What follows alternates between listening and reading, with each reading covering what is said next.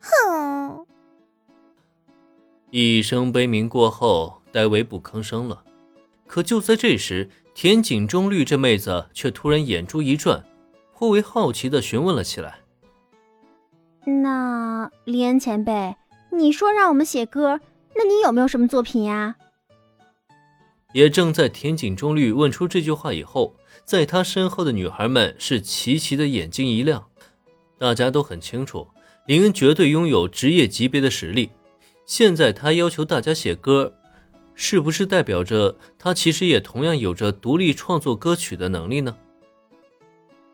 呃，作品嘛，当然是有的。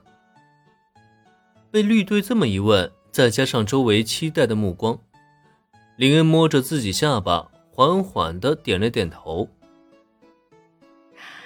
真的？那林恩前辈，你能演奏一次，让我们听听你的作品吗？林恩的点头让田井中绿的眼睛更亮了，这可是大佬的作品啊！要是错过了，那岂不是会非常的遗憾吗？绿队的反应这么大，让林恩不由得挑了挑眉毛。他倒不是害羞，也不是那些经典的曲目见不得人，他只是在顾虑，如果现在就把那些作品搬出来，会不会打击到这些孩子？现在？当然，就是现在。田井中绿压根就不知道林恩的心思，忙不迭点头的同时，他又朝着戴维使了一个眼色。别看平时呆萌呆萌的，可这个时候的平泽唯却是意外的机灵。收到眼色以后，他是第一时间将手里吉他递到林恩面前。啊，好吧，我明白了。不过我就不用吉他了，青吹同学，可以借你的电子琴一用吗？绿队和戴维的活跃让林恩根本无从拒绝，有些无语的叹了一口气。以后，他没有接过平泽唯手中的吉他，反而将目光转移到秦吹大小姐身上。啊，当然可以。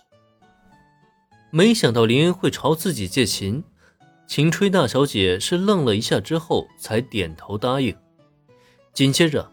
大家的视线就随着林恩一起来到秦吹大小姐的电子琴前。